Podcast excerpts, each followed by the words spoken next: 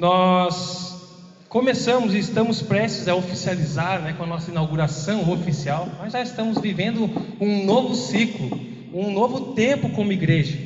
E nós precisamos celebrar, comemorar. Temos tido muito trabalho, está bem puxado. Alguns estão se esticando muito, outros mais ou menos, outros mais, mas Deus tem levantado conforme as condições, as capacidades, tem abençoado e pessoas servindo aqui de diversos lugares, de outras igrejas, né, até não, não cristãos, nos abençoando, servindo e trabalhando. Deus tem usado, como eu disse, desde que a gente começou lá no cotidiano, Deus usa quem Ele quiser para o crescimento do reino que é dele. E muitas vezes faz isso para nos mostrar né, que não depende de nós. A gente se entrega, busca, vai, bate a porta, ora, mas Ele faz a obra que é dele. Nós precisamos celebrar, marcar inícios e fins de ciclos. É, e essa inauguração oficial é uma celebração, é uma celebração de um fim de um ciclo e do início, abertura de um novo ciclo. A gente faz isso quando a gente comemora aniversários. A gente uh, celebra fechamento de ciclo, início de um novo ano, também comemoramos os casamentos, aniversários de casamento, e o ciclo mais impactante, talvez, para resoluções e mudanças de vida, seja o fechamento do ano, né? Início de um novo ano. Depois das férias eu vou, vou ajustar, daí não, daí não dá mais, depois do carnaval, aí depois que voltar às aulas, depois das férias de junho, a gente aí já, já é, não, deixa para o ano que vem agora. A gente vai levando, mas o início de um novo ano nos estimula a novas metas, a recomeços, a celebração de um novo ciclo. Um ciclo se encerra, um novo se inicia. E isso deve despertar em nós uma análise. A gente começa um novo ciclo, a gente não tem que simplesmente entrar nele como se a vida que continua, a vida que segue. É necessário uma análise. O que me trouxe até aqui? Por que estou aqui? Como vai ser daqui para frente? O que eu não gostaria que continuasse? O que eu quero que seja diferente? O que eu vou fazer de diferente para isso? Ou eu vou continuar na mesmice? Novos ciclos requerem análises. E por isso, com base nesse último culto, nesse modo improviso aqui, a gente, eu quero expor a palavra de Deus em um salmo. Os salmos, irmãos, são canções, em sua grande maioria, poesias, expressões de alegrias e emoções diversas e adversas dos salmistas, dos compositores, inspirados pelo Espírito Santo, a qual nós também experimentamos essas alterações de emoções em fechamentos e aberturas de ciclo. Tem gente que se empolga muito começar um novo ciclo, e tem gente que se deprime muito por lembrar de coisas, por ver que não está mudando, não conseguindo mudar algumas coisas. Então, os ciclos mexem com as nossas emoções. E eu quero destacar a importância da alegria, do compromisso que temos que ter com alegria nesse processo de novos ciclos ciclos bons. Tem um pastor que eu admiro muito destacou algo interessante sobre os salmos. Pois quando lemos salmos, nós descobrimos que há pelo menos três estágios no movimento em direção à experiência ideal de adoração. Há pelo menos três estágios no movimento de experiência a ideal adoração. Podemos experimentar todas as três em um só dia, em um só culto, ou em um processo mais longo, em um processo de restauração, de busca. Mas Deus se agrada em todas as formas, em todos os níveis e estágios, se de fato forem estágios em um caminho de busca por alegria no Senhor. O terceiro estágio, final, seria quando nós sentimos a alegria indescritível, regozijamos nas diversas e perfeitas qualidades de Deus, estamos plenamente satisfeitos com Deus com a excelência dele, do que ele é, do que ele tem, quem ele é para nós. Não no que ele pode dar, não no que recebemos dele, mas em quem ele é, em podermos contemplar, compreender, saber que existe esse Deus grandioso e todas essas características maravilhosas que a Bíblia revela, que nós cantamos e que nós podemos nos relacionar com ele. Isso nos enche de alegria, de prazer. Isso acontece em alguns momentos, a gente não vive constantemente nesse estágio de alegria. A gente oscila, mas isso acontece em vários momentos. E também o estágio 2 seria o estágio anterior, quando nós buscamos isso. Quando nós, quanto ao salmo, uh, o estágio anterior, que eu deixei, deixei anotado um salmo aqui, 63, 5, que Davi expressou essa alegria indizível, né, mas ele disse aqui, escreveu, dizendo: Tu me satisfazes mais do que um rico banquete, com cânticos de alegria te louvarei. Quando você se sente satisfeito no Senhor, quando os problemas, as dores, quando a miséria, as dificuldades que você está passando não afetam a sua alegria no Senhor. Ah, mas e aquilo, e aquilo eu sei, mas eu não sei, eu estou feliz em Jesus, eu, em quem Ele é. Esse é o estágio máximo nosso aqui, né, influenciados pelo pecado de satisfação em Deus. O estágio anterior é quando a gente desfrutou, a gente desfruta com mais frequência, é o anseio e desejo de nos alegrarmos em Deus. A gente sabe que não está tão bem, a gente está sendo influenciado pelas circunstâncias, mas a gente quer buscar em Deus, eu quero me alegrar, eu quero depender mais, eu quero voltar, Senhor, a sentir aquilo que eu senti naquele dia, naquele evento, eu quero mais de Ti. E a gente busca isso, a gente vai buscar isso no Senhor. Lembro de uma vez, quando adolescente, quem conhece Caxias do Sul, eu morava lá perto da universidade, Caxias do Sul, e aí tinha jogo de futebol no Sesc, lá para baixo no centro, lá para Moreira Sesc, conhece aquela região. E eu ia perto para jogar bola. E eu estava num momento assim, um final de tarde, e que eu passei com Deus e trabalhando, mas de uma alegria indizível que eu desci, meio louco assim, fui correndo jogar bola. Fui correndo e cantando, e eu não sei, porque eu lembro tanto daquele momento sozinho, não teve influência de luz, não teve influência de música, não foi num culto, mas eu estava satisfeito no Senhor, não importasse o que acontecesse. E eu vivi outros momentos assim. E é momentos que a gente lembra, que marcam a nossa vida. E aí, várias vezes eu busquei, Senhor, eu quero aquela alegria. E eu fui lembrando das razões que me levaram para aquilo, das minhas memórias, das minhas declarações de adoração ao Senhor. E isso a gente vai chegando mais perto de viver esse estágio novamente. O estágio inferior da adoração, ah, o salmo para o estágio 2 seria Salmo 42, versículo 5.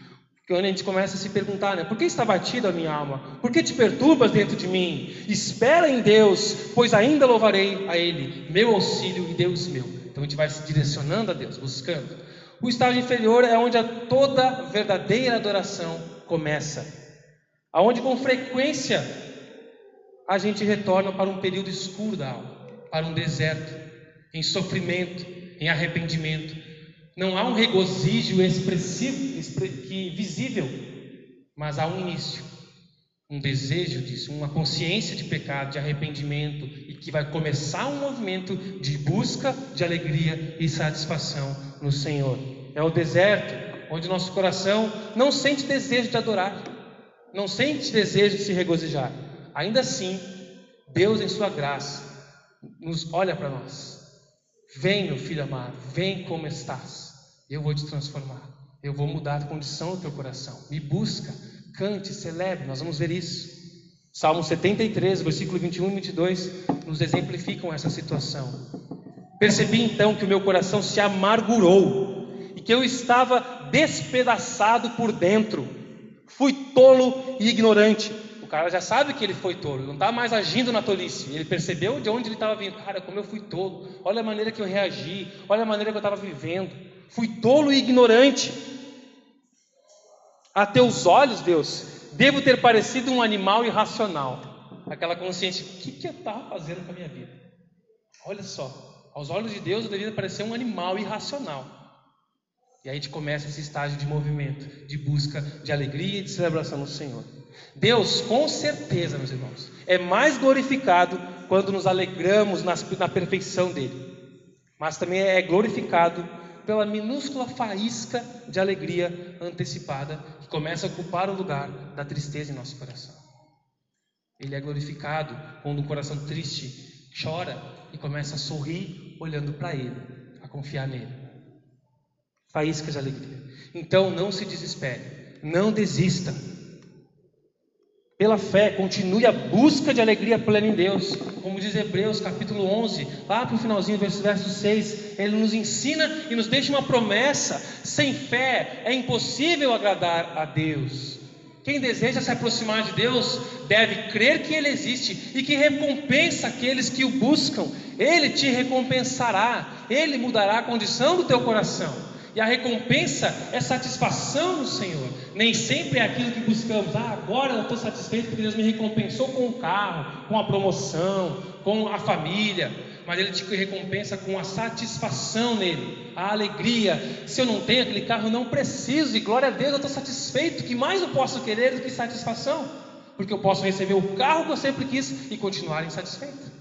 Então Deus te recompensará de várias formas, e sim, nos dará bênçãos também. Poderá dar. Ele nos criou para a alegria, para a alegria no desfrute da vida com Ele, para a glória dele. Mas como nós somos pecadores, caídos, lutando contra a nossa carne, lutando contra um sistema maligno neste mundo, sendo tentado por Satanás, nós precisamos ser lembrados constantemente da alegria.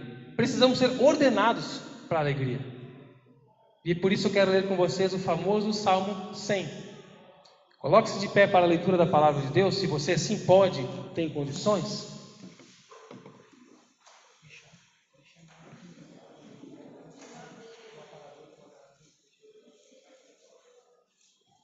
Salmo de número 100. Abra na sua Bíblia ou ligue ela. Eu tenho o texto aqui também. Você pode acompanhar. Assim diz a palavra de Deus.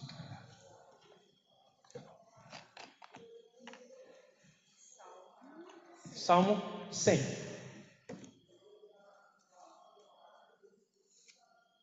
Talvez você não consiga ler sem cantar. Quem é mais antigo, né? Assim diz a palavra do Senhor, a minha versão é NVT. Aclamem ao Senhor todos os habitantes da terra, ou como diz na versão clássica, João Ferreira e Almeida, né? Celebrai com júbilo ao Senhor todas as terras. Celebrai com júbilo. Sirvam ao Senhor com alegria. Apresentem-se diante dele com cânticos. Ele nos criou, a ele pertencemos. Somos seu povo, o rebanho que ele pastoreia. Entre por suas portas com ações de graça e em seus pátios com cânticos de louvor. Deem-lhe graças e louvem o seu nome, pois o Senhor é bom, o seu amor dura para sempre e a sua fidelidade de geração em geração. Obrigado, Senhor Jesus, pela tua palavra. Ministre nosso coração com a tua santa, bendita palavra, pela ação do teu Espírito aqui. No nome de Jesus que oramos. Amém. Pode se sentar. Celebrai com júbilo. Não é um convite despretensioso, é um imperativo. Aclamem, celebrem. Um convite à celebração com júbilo. Celebrem muito, encham-se de alegria, regozijem, encham-se de contentamento. Você está alegre? Pedro, está alegre? Viu o resultado do jogo? Eu orei para o Grêmio perder, só porque eu vi que tu estava acessando ali. Não está alegre por causa do resultado do jogo, né? Nossa frustração quando a gente coloca a expectativa em homens e a nossa alegria oscila. Não brincando, tá? Não se ofenda. Ninguém ficou olhando torto para o Pedro, porque eu sei que tem um monte de gente que ficou acompanhando o resultado aí, eu acho, né? Ficou ali nervosinho. Que Deus tem misericórdia de nós. Ele tem. Ele tem. Mas no Senhor nós não somos frustrados. No Senhor não seremos frustrados. Não seremos. Ele nos dá contentamento nele. Alegria é testemunho. Alegria em Deus é testemunho. Martin Lloyd Jones, um médico e teólogo do século anterior, passado, disse o seguinte: não, pô, esse aí é Thomas Watson, era de mais para frente. Lloyd Jones não, não vai ter fotinha dele.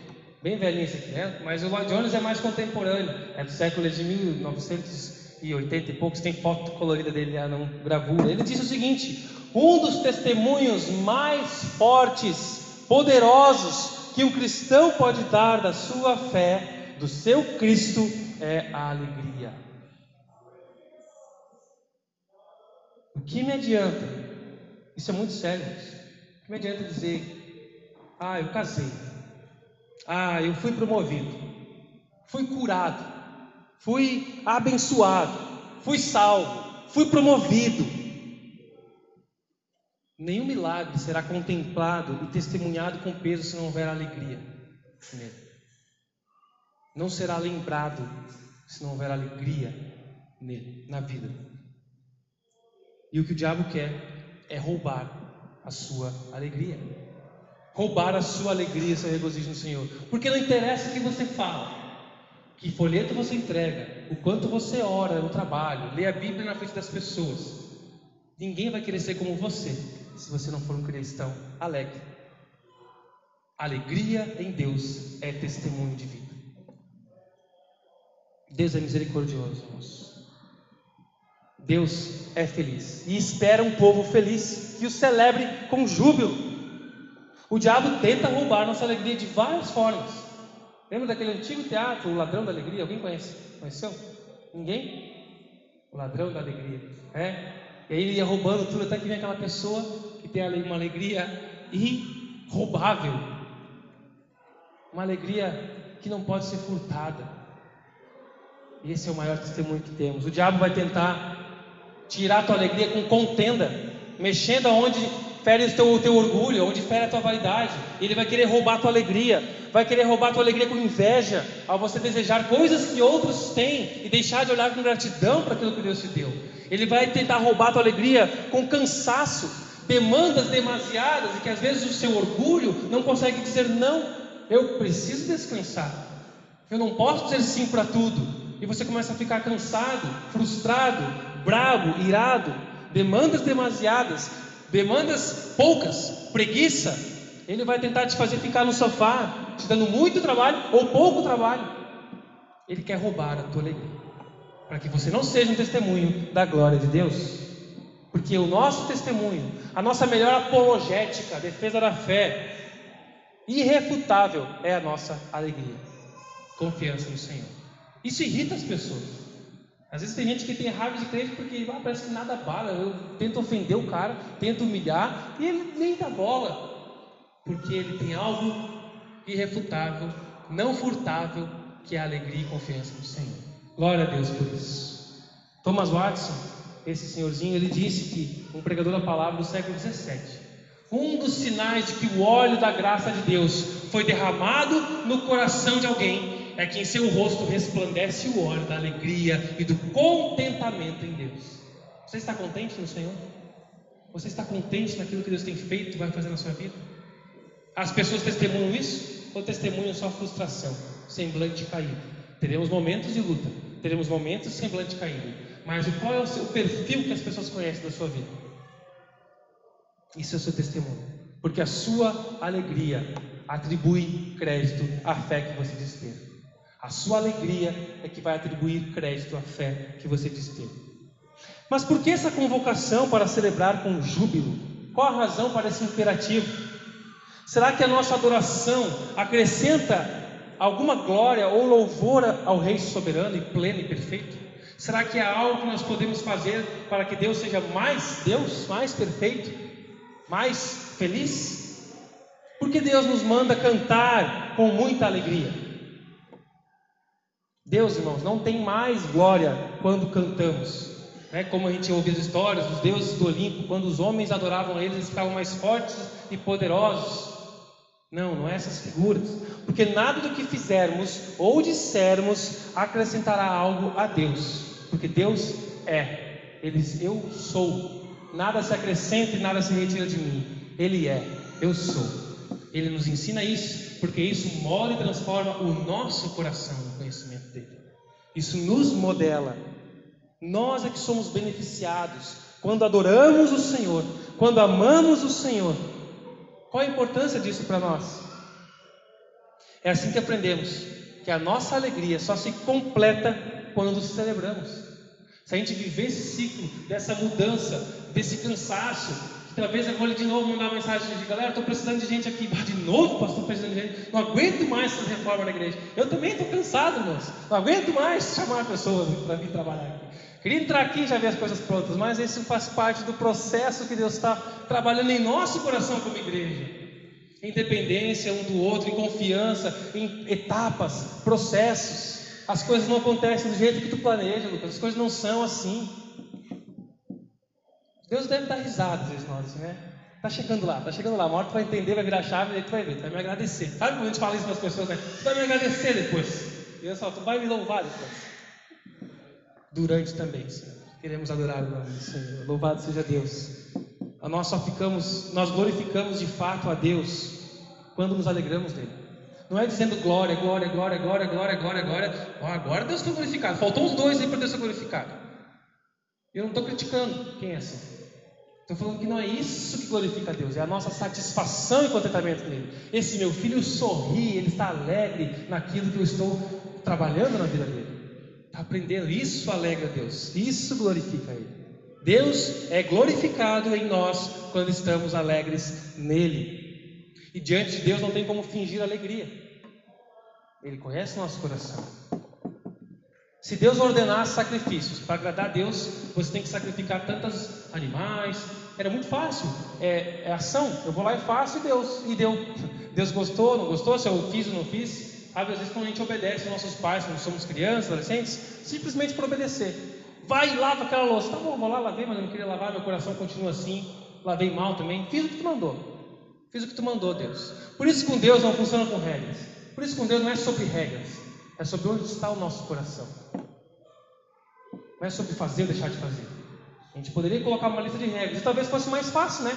A gente saber se Deus está feliz conosco. Deus me dá 10 regras, ele já fez isso, né? Para tentar apontar o caminho. Ah, se eu obedecer essas 10 regras, aí beleza. Mas a gente não consegue. Nem as 613 mandamentos. Isso é para direcionar a nossa vida, é para mostrar a nossa miséria, é para apontar para Jesus. Mas a lei não vai nos justificar, não somos capazes de obedecê-la por completo. Precisamos, a nossa alegria no Senhor é que glorifica Ele. A nossa alegria no perdão, a nossa alegria na nova vida, o nosso contentamento no Senhor é que honra a Deus. Não é sobre regras, é sobre onde está o seu coração. É por isso que nós temos a revelação mais completa quando Paulo fala, né? Deus ama aquele que dá com alegria. Não é sobre pagar a taxa para Deus, é sobre alegria de participar da obra do Senhor, do reino do Senhor. Alegria em Deus é sinônimo de glorificação e exaltação a Deus. Você está alegre com Jesus? Em Jesus? Você desfruta da vida com Ele? A sua alegria de vida é a melhor adoração que Deus recebe. Alegria e contentamento nele. É a melhor adoração. Não são momentos de alegria, mas uma vida alegre. Alegria em Deus é sinônimo de glorificação e exaltação a Deus. É sobre contentamento, sobre contemplação. O versículo 2 nos diz: Sirvam ao Senhor com alegria, apresentem-se diante dele com cânticos. Alegria é algo abstrato, a gente não tem como olhar para alguém e medir. Algumas pessoas têm perfil diferente. Nem todos aqui vão estar plenamente satisfeitos no Senhor. No estágio 3, vão estar pulando, cantando, chorando, adorando. Nós temos perfis diferentes. Então, uma pessoa pode estar satisfeita, contente no Senhor, mas com um semblante diferente de outro. Claro, pode ser aquele semblante assustador, né? Esse eu acho que isso eu tenho que começar a mudar, ser um rostinho um pouquinho, um pouquinho mais convidativo. A amizade, mas nós temos perfis de expressão diferente. É comum, essa é a beleza de Deus, nossa diversidade. Nós vamos expressar de maneira diferente. E por isso que Deus nos vai além. Então tá, eu mando vocês se alegrarem, mas também porque eu, eu mando vocês me servirem. Porque os frutos da alegria, eles são concretos. Os frutos da alegria são visíveis. A adoração verdadeira vai transbordar em atitude, em ações. A adoração verdadeira vai transbordar, vai refletir em atitudes, em ações. Sirvam ao Senhor com alegria. O normal é esperar que sejamos servidos. A moda, o padrão cultural no Brasil e em outros lugares hoje das igrejas evangélicas é eu, eu procurar lugar para ser servido. Essa igreja, ah, tá, tem muito trabalho aqui. Não tem ministério infantil, não tem um som legal. Eu vou chegar lá, o que, que tem para me oferecer? E as pessoas procuram lugares que possam oferecer algo para elas. Quando o Senhor nos convoca para servir a Ele nós queremos oferecer o melhor para aquele que não conhece a Cristo, ser bem acolhido, recebido e para que nada atrapalhe ou distraia Ele, para que Ele ouça a palavra do Senhor com excelência, seja tocado pelo Espírito Santo e nós não venhamos atrapalhar. Então nós pensamos na estética, nos bastidores, no café, na sala, nas crianças, para a gente desfrutar melhor do que Deus nos dá, para acolher bem, para não atrapalhar o que Deus quer fazer. Mas isso tudo a gente está servindo ao Senhor. Infelizmente a nossa mentalidade padrão é a igreja restaurante. É, tem gente que vai, tu acorda de manhã, tipo assim, ah, onde é que eu vou mostrar hoje? Você está afim de japonês? Não, hoje eu vou no churrasco, hoje. Ah, onde eu vou hoje no culto? Hoje eu estou no fogo, vou procurar uma igreja mais pentecostal. Ah, hoje eu estou muito emotivo, vou procurar uma igreja mais tranquilona, mais da palavra. E as pessoas acham um catálogo, não tem compromisso com nenhuma comunidade, com nenhuma pessoa, eu só vou lá, presto meu culto e vou embora. Deus te chama para servir uma família, não para ser servido, mas para servir. Sirvam ao Senhor com alegria. Ah, e a gente às vezes pode não ser desse nível tão rádio como existe, mas a gente pode às vezes chegar no culto, ah, mas fulano estava lá e nem me viu, nem me cumprimentou. Estou esperando um serviço de afago de cair. Ah, eu passei, o cara nem me viu, nem falou, o pastor nem me cumprimentou direito. Estava na correria ali e deu um oi assim, meio torto. Será que eu fiz alguma coisa? E a gente começa a ter essa mentalidade. Ai, fulano nem percebeu o que eu fiz para ela. Olha, eu me dediquei, eu fiz aquilo, eu preparei, ninguém me agradeceu. E a gente esperando o reconhecimento dos homens. Só que nós somos falhos. Eu vou esquecer de agradecer você. Alguém vai esquecer, mas Deus não esquece. Ele te recompensará, nós vimos isso no Salmo em Hebreus 11, 6. Glória a Deus por isso. Deus nos convida a uma mudança de pensamento. Eu posso servir a Deus, servir ao meu irmão, servir aqueles que eu nem conheço e que serão meus irmãos. Pois servir com o propósito de ser bênção vai resultar em alegria. Quando você serve olhando para Deus, você se satisfaz, porque você vê as pessoas desfrutando do que você fez e Deus traz contentamento. Mas se você serve para agradar alguém, logo, logo você vai estar chorando, porque essa pessoa vai, vai te frustrar, vai te decepcionar. Servir com o propósito de ser reconhecido ou aliviar culpa traz frustração. E o próximo trecho do, do, do, texto bíblico reforça essa ideia de servir a Ele. Apresentem-se diante dele com cânticos. Cante! É por isso que nós cantamos. O povo que canta, o povo que celebra, o povo que adora. Apresente-se diante dele. Se refere à reunião pública. Antes as pessoas tinham que ir até o templo para adorar o Senhor. Então venha, pois a presença do Senhor estava no templo. Então essa linguagem do Antigo Testamento de que era para você ir até Deus, se apresentar diante dele. E o convite continua para reunião pública, para celebração, para congregação. Isso cairia por terra? Ah, não, mas eu estou íntimo com Deus, eu estou vivendo bem com Deus, não preciso de igreja. Mas nós temos um texto no Novo Testamento que nos lembra disso. Não deixem de congregar, como é costume de alguns é importante a congregação, a comunhão. Como eu fico triste, irmãos, com tanta ausência nos cultos. Eu preciso aprender a confiar no Senhor, porque as pessoas me frustram demais. E eu, se eu olhar para vocês, vocês estão olhando para mim, a gente vai se frustrar. Eu fico triste com a ausência de culto, porque eu sei que esse momento é importante para nós, nos recarregarmos, sermos moldados, transformados por Deus, e por isso que Ele nos convida. Apresente-se diante dele com cânticos, ele está sabendo, faça isso, meu filho, mesmo quando você não estiver com vontade, mas eu não estou com vontade, faça isso porque eu sei que isso vai trabalhar no seu coração, isso vai moldar o teu coração. Você não vai sair daqui igual entrou, porque Deus está agindo. Apresente diante dele. Falta de compromisso com o culto e GC que nós vamos retomar, grupos de crescimento. Eu sei que nós temos uma cultura de supervalorizar o culto público e ele é extremamente importante.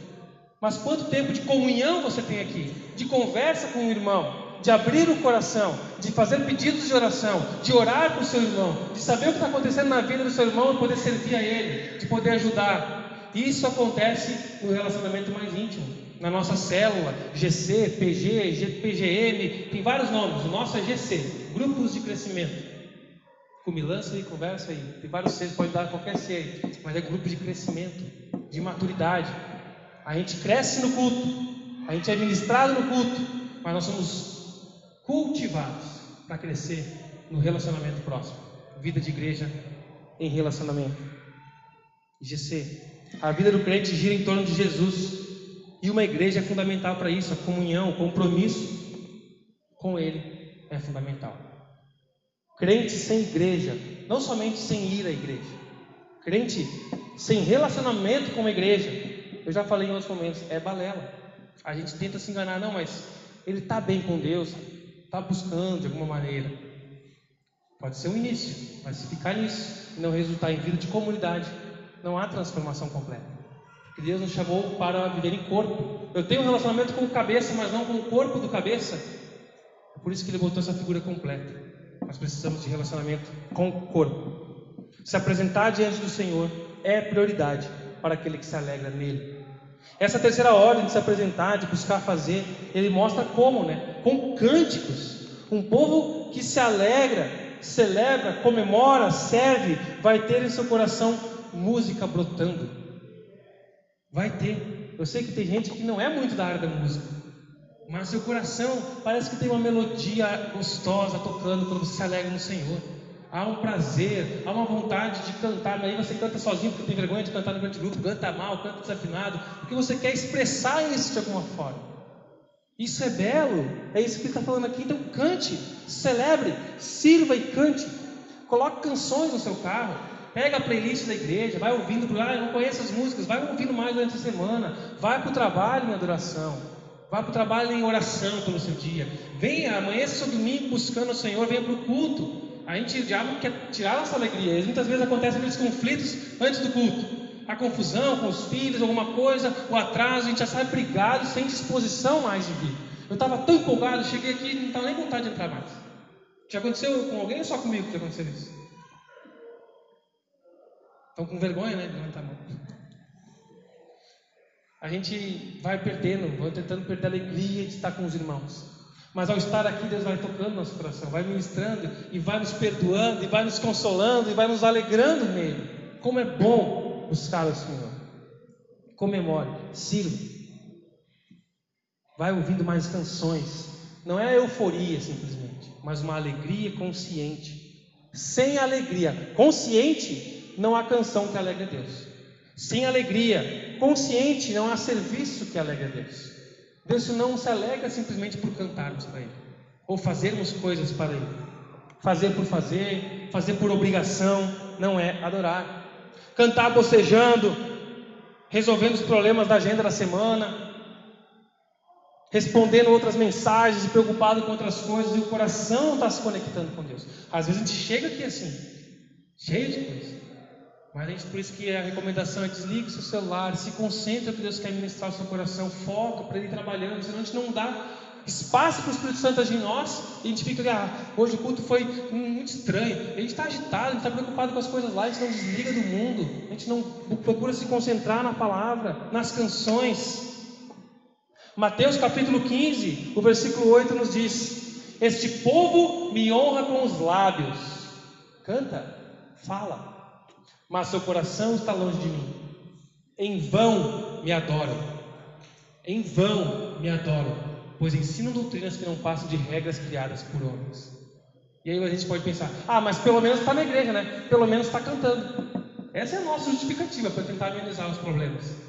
Mas Jesus disse: em vão me adoram, porque o coração está distante de mim. Teu coração está querendo algo que eu posso dar, mas está longe de mim. Teu coração está querendo alguma outra coisa, mas está longe de mim. E Deus fica aí às vezes esperando, tá? Quando tu vai, vai, passa essa fase. Quando tu parar de falar, quando tu baixar o ruído, aí nós vamos começar a conversar. Sabe quando Deus fica assim, dando tempo para você? Fala, fala, fala. Tá, vamos, vamos direto ao assunto agora? Vamos para o coração? Onde está o teu coração? Não é regras, não é o que fala, não é onde vai no domingo, não é onde vai na segunda. Onde está o teu coração? Tudo isso vai ser reflexo de onde está o teu coração. Onde você vai no domingo. O que você fala, o que você canta, é reflexo de onde está o seu coração. Você pode ser um reflexo. Mas, isso aqui, atualizada, atualizando aí hoje, né? Famosinha música da, da Inê, é o Evangelho de Fariseus, que tanto impactou muita gente agora. Marajó virou, levantou como se fosse uma novidade. É, não estou criticando ela, uma realidade que é preciso ser tocada, é preciso mesmo que choque, que seja vista. Lembra do pastor Moacir, que esteve aqui, que, que, que trabalhava na ilha do Afuá, na ilha do Marajó? Ele esteve aqui em duas situações ministrando para nós, pregando. Aqui não, né? Aqui nesse púlpito, mas na outra igreja. Ele trabalhou três anos, ou quatro, cinco anos na ilha do Marajó. Eu estou em contato com um grupo que trabalha aqui e eles estão falando, gente, isso é muito real, mas parece que nada sendo feito, nada está sendo feito. Tem sim muita coisa sendo feita.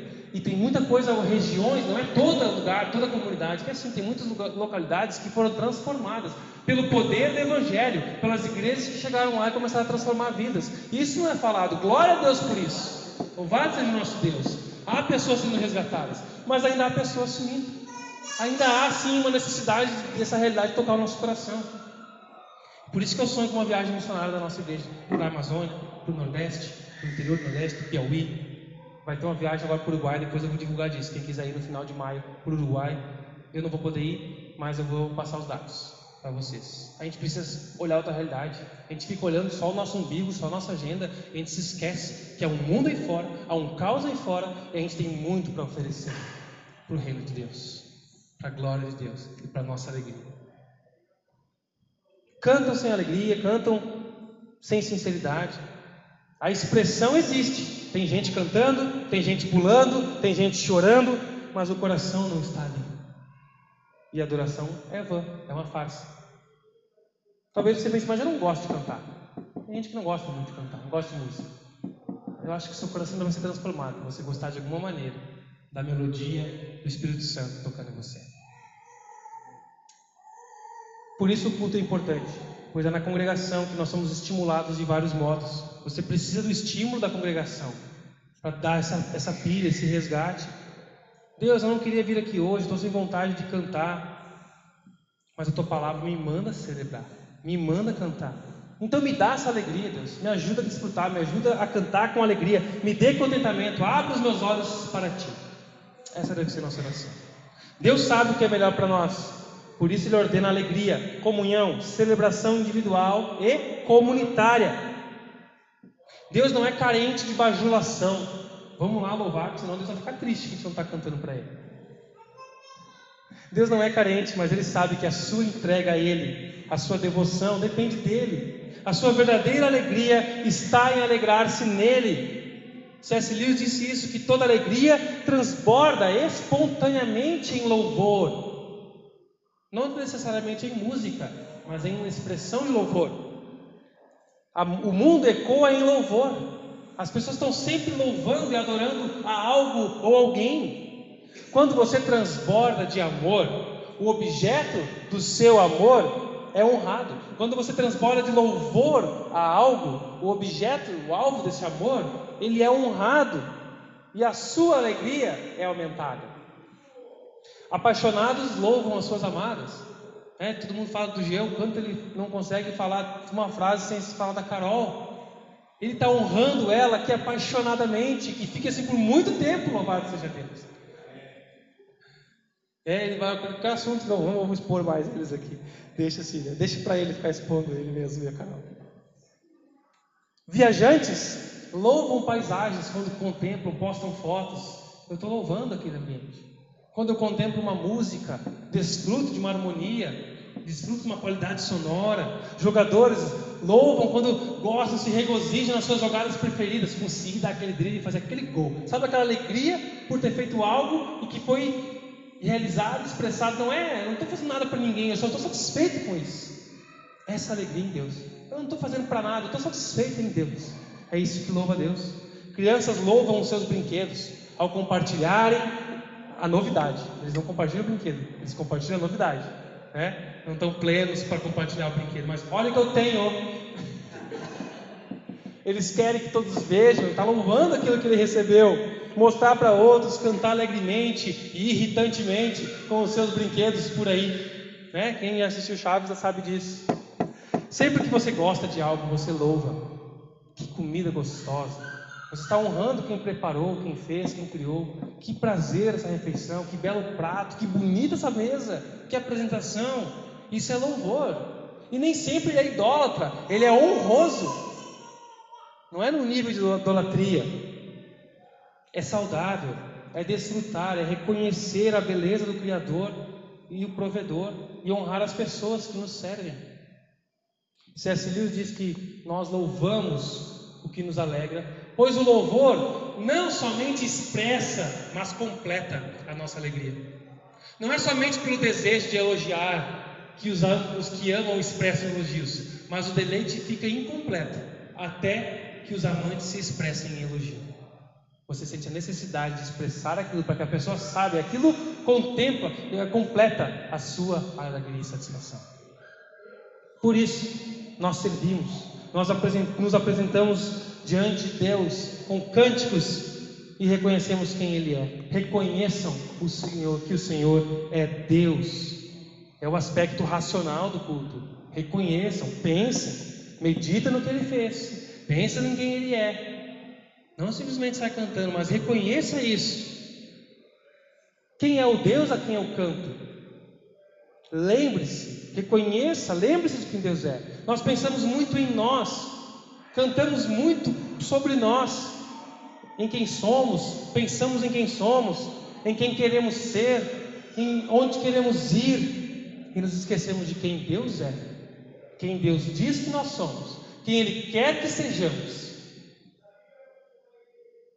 Muitas vezes, a maioria, é por falta de eu me resolver com Deus, quanto a quem eu sou nele, que os meus conflitos se tornam maiores do que de fato são. Eu transformo conflitos que eu tenho na minha vida em grandes problemas de fim do mundo, apocalípticos, porque eu não estou muito bem resolvido em quem eu sou em Deus. E aquilo lá está me afetando. É por falta de confiar e descansar em quem Deus é, em quem Ele diz que eu sou, que os problemas tomam conta das minhas emoções sentimentos sufocam minha vida. Eu preciso reconhecer quem Deus é. E o Salmo vai trazer isso, vai dar essa ênfase. Ele nos criou, a Ele pertencemos, somos seu povo, o rebanho que Ele pastoreia. Deus não pertence a mim, eu que pertenço a Ele. Deus não é manipulável por mim, eu que sou moldável para o reino dele, devo ser. Ele não existe para me servir e atender as minhas necessidades. Eu fui criado para desfrutar dele. E a verdadeira alegria, plenitude de vida está em desfrutar de Deus, quem Ele é. Deus é nosso Criador, nos criou para adorá-lo. Ele nos comprou com seu sangue, pagou o preço, irmãos, nos redimiu, somos suas ovelhas. Ele é nosso pastor, pertencemos a Ele por criação e por redenção, dupla, dupla, duplo pertencimento. Ele nos protege, nos alimenta, nos sustenta. Ele é bom. Continua o texto. Ele é amoroso. Sua fidelidade dura por todas as gerações. Deus é fiel à sua palavra. Reconhecer, lembrar e expressar. Não adianta você reconhecer, consentir intelectualmente, concordar com aquilo, mesmo vendo milagres, ver a criação de Deus, Deus quer que você se alegre, contemple, seja completado, desfrute do belo, do cuidado, e a sua alegria será completada quando você expressar isso. Às vezes a gente está tão cheio de Deus, mas parece que gente segura para nós. E a nossa alegria é completada quando compartilhamos, expressamos a nossa alegria. Apresentar a Ele a nossa vida, o nosso serviço, os nossos recursos, as nossas ofertas, nossos bens, dízimos, nos consagramos a Ele. Faça seu coração celebrar, jubilar-se no Senhor. Busque a Deus em oração, para que Ele mude a disposição do seu coração, para que você alegre-se no Senhor. Você precisa entender que há uma batalha acontecendo, sendo travada antes mesmo de você estar aqui no culto. Ela começa no seu coração, contra a sua carne, contra a influência do velho homem, querendo tirar sua alegria, sua disposição. Por isso é necessário um esforço. Ah, hoje não estou afim. Hoje eu estou cansado. E você vai encontrar inúmeras justificativas para não estar na casa de Deus, para não buscar o Senhor na celebração com os irmãos. Sempre haverá. Há necessidade de equilíbrio. Você precisa entender isso. O conhecimento, o entendimento é fácil de se adquirir. Para alguns, nem tanto. Mas para a maioria, ele é acessível. Mas o que é mais belo, o que é sobrenatural e que demonstra a verdadeira adoração é uma ação, um mover dos teus afetos, as tuas atitudes em direção a Deus, a renúncia da tua vontade. Senhor, eu não quero ir para o eu não estou afim, mas eu vou. Eu vou celebrar, eu vou cantar, muda meu coração, muda minha disposição. Assim Ele espera de nós mover nossos afetos e emoções para Deus. Infelizmente, algumas igrejas se preocupam-se somente em mover afetos e sentimentos, sem raízes, sem base sólida, sem conteúdo da palavra, e por isso dura pouco. Por isso é, vento, é levado pelo vento para qualquer lugar, não frutifica, são como sementes lançadas à beira do caminho, sufocadas pelos problemas, pelas raízes. Mas o bom solo, a boa terra, não fica somente no intelecto. Quando você recebe, você entende, você está sendo ministrado com racionalidade, com esse reconhecimento. Deus está fazendo isso descer para o seu coração, isso arder no seu coração, e isso transbordar de maneira visível, ser expresso em serviço, em palavras, em canções, em um semblante não hipócrita, em alegria. Jonathan Edwards, um renomado pregador do século XIX, ele diz assim: Deus é glorificado não somente quando a sua glória é manifesta, vista e reconhecida, mas quando ela é admirada, contemplada e louvada. Nós não contemplamos, não vimos o milagre que o Natan testemunhou aqui, mas nós confiamos no Senhor e louvamos a Ele pelos feitos dele. Isso glorifica o Senhor, não simplesmente ver os milagres sobrenaturais de Deus, mas desfrutar deles, nos alegrarmos no Senhor. Quando aqueles que veem compreendem, reconhecem e admiram-se. Né? Quando, ah, legal, entendi. Jesus morreu por mim, perdoou meus pecados, eu acredito e agora eu sou salvo. Beleza, veio aquele checklist. Mas aquilo desce do coração, aquilo arde. Olha o que Deus fez por mim, eu não mereço. Eu continuo errando. Deus me perdoa, Deus me restaura, Deus me capacita constantemente, não desiste de mim. Vai atrás da ovelha perdida. Isso, isso desce para o coração, isso vai refletir em alegria, em afetos, em ação, em ações de graça. Por isso que ele vai dizer: entre por suas portas com ações, atitudes de gratidão, em seus pátios com cânticos de louvor e deem graças e louvem o seu nome. Reconhecer tudo isso a respeito de Deus nos leva a nos alegrarmos dele. Deve nos lembrar.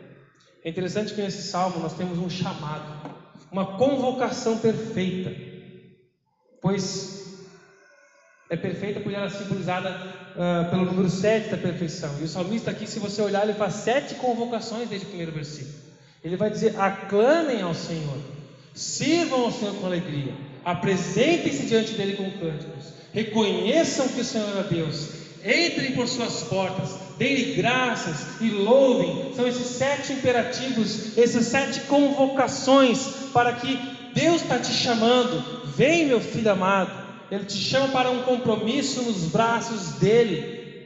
Ele te chama para o choro, te chama para o consolo, te chama para o perdão, mas te chama para um compromisso, para uma vida de ação em direção ao que ele fez por você. Já pensou e encarar a adoração como um santo dever, eu tenho o dever de adorar o Senhor.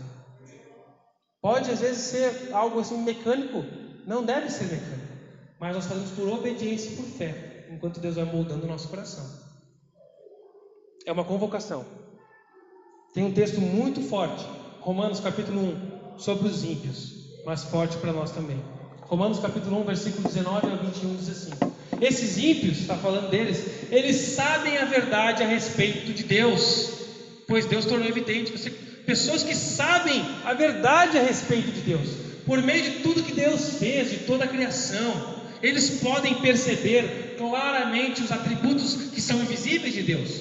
É, eles percebem isso pelo que Deus faz o seu poder eterno, a sua natureza divina. Portanto, ninguém, essas pessoas, esses perversos, não têm desculpa. Eles conheciam algo sobre Deus, não era a revelação completa, eles conheciam algo sobre Deus, mas não o adoraram e nem lhe agradeceram. Em vez disso, começaram a inventar ideias tolas, e com isso sua mente ficou obscurecida e confusa. Um perverso, um confuso, um ímpio, um falso crente pode conhecer a verdade a respeito de Deus, saber algo sobre Deus, mas não adora, não agradece. Não, eu, eu conheço desde pequenininho, fui criado na igreja. Conhece algo sobre Deus, mas o seu coração se alegra nele, seu coração adora Ele, seu coração tem contentamento no Senhor. Agradece a Ele por isso. Não é aquela oração de agradecimento da refeição, por não ter acontecido nada de grave no dia. É um coração contente no Senhor. Será que é alguém que vive para si, vive a parte da convocação de Deus, dessas sete convocações? Será que o seu coração é um ímpio, perverso, enganado que acha que é crente? É uma pergunta forte que a gente deve se fazer. E se você se preocupa com isso, é um bom sinal. Glória a Deus. Não é para ameaçar a sua fé. Pelo contrário, é para fortalecê-la no Senhor, confiante nele. Conheça Deus.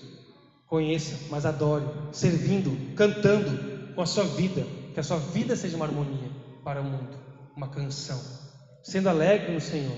Você é chamado para adorar. E eu quero te exortar a um e te encorajar a um compromisso com Jesus, com a alegria de Jesus, através dos cultos, através dos grupos de crescimento, através do serviço. Encha-se de alegria, celebre, viva com alegria, pois alegria é um assunto sério para Deus. Nosso entendimento tem que descer para o coração, tem que virar ação, atitude, vira uma ação de graça, de gratidão. Concluindo, confesso que eu tenho percebido muitas vezes nesses últimos meses a minha alegria sendo furtada. Momentos em que eu estou mais abalado, em que há razões para a gente ficar triste, frustrado, decepcionado. Mas isso é porque eu começo a olhar para homens, para pessoas. Isso que eu começo a olhar para minhas mãos, para o que eu consigo fazer, para os meus limites ou por não reconhecer os meus limites. Isso vai refletir na minha alegria, na maneira que eu respondo para minha esposa, na maneira, que eu respondo para meus filhos, na minha disposição em brincar com os meus filhos. A minha cabeça vai ficando cheia. E, e eu tenho passado por esses limites nos últimos dias. Deus ministrou meu coração com esse salmo. Alegre-se em mim. Olha tudo que eu tenho feito. Deus é bom.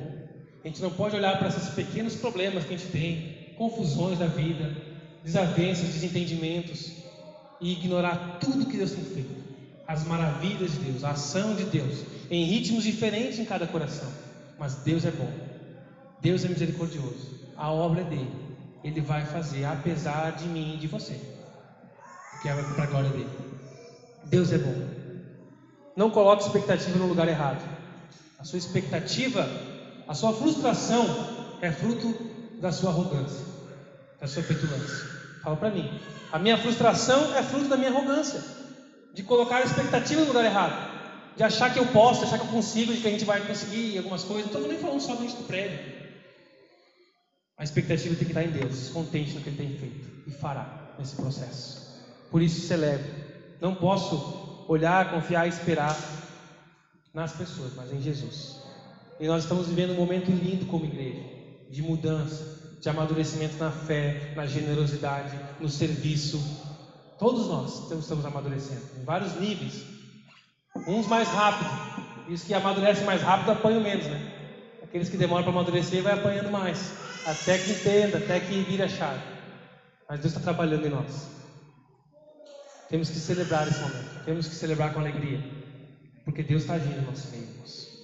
Não tenha constrangimento diante dos outros. Hoje, celebre com alegria, com júbilo, com festa. Deus é um Deus de festa. Deus é um Deus de alegria.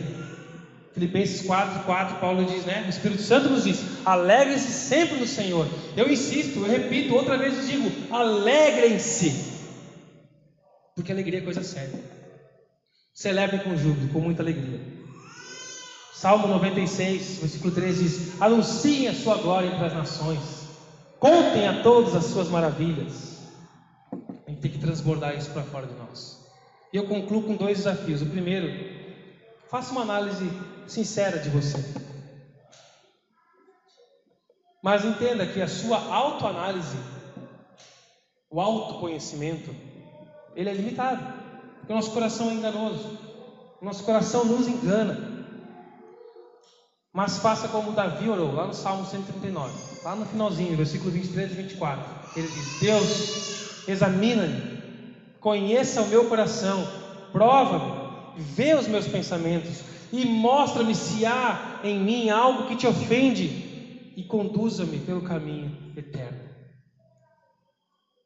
Peça para Deus ministrar o seu coração, mostrando onde você está falhando, onde você não enxerga, onde você não vê e onde você está dando desculpas, usando os subterfúgios da tua rotina, das tuas responsabilidades para fugir de um relacionamento com Jesus e com o corpo dele.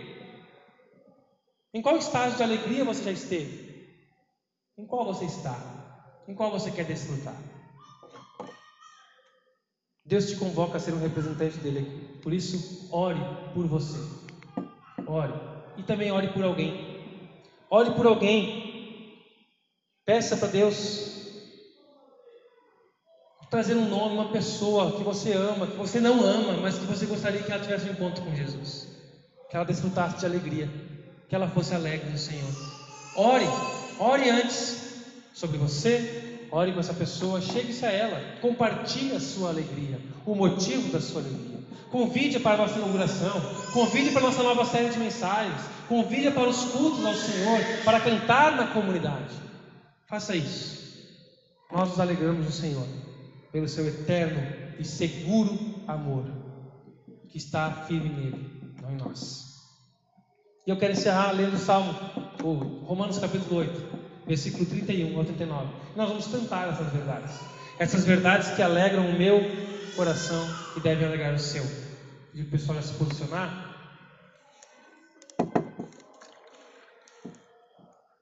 Romanos capítulo 8, versículo 31 ao 39.